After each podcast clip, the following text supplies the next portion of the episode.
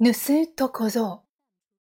昔々、彦一というとても賢い子供がいました。ある日のこと、彦一は殿様のお使いで船に乗って遠くの島に行くことになりました。そしてその夜は船で寝ることになりました。さて、そろそろ寝るとするか、と思ったその時、海賊だという叫び声がしました。海を見てみると、手に手に武器を持った海賊が乗る海賊船がもう街かまで迫っています。大変だ奴らに身ぐるみ剥がされるぞ大切なものを早く隠すんだお客たちは持っている金や大切なものをどこに隠そうかと大騒ぎです。でも、どこに隠そうと、海賊は隠したものを見つけてしまうでしょう。そこで、彦一は台の上に乗って大きな声で言いました。みんな、落ち着いて。海賊はどこに隠しても見つけてしまいます。ですから、お金は少しだけ自分の懐に入れて、あとは全部私に預けてください。私が必ず海賊からお金を守りますから。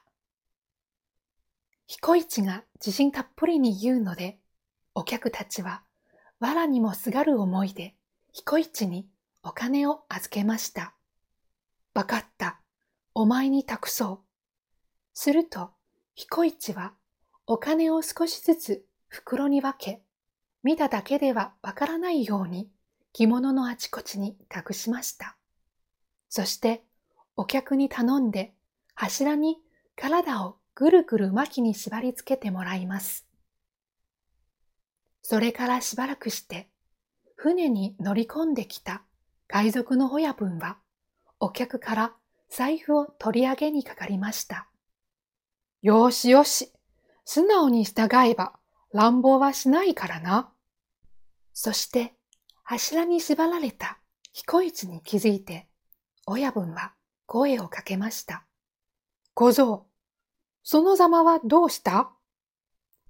すると、彦一は嘘泣きをして目に涙を浮かべます。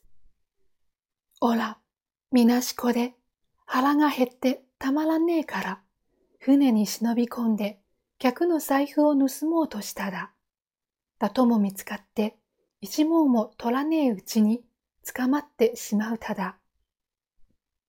それを聞いた親分はにやりと笑うと、小僧のくせに盗みに入るとは大したやつだな。だが、この船の客はみんな貧乏人ばかりで、大した稼ぎにはならねえ。お互い今度はもっと金持ちを狙うとしよう。親分はそう言いながら五分とともに自分の船に戻っていきました。その後、お金も少し取られただけで済んだお客たちは、賢い彦一にとても感謝したということです。おしまい。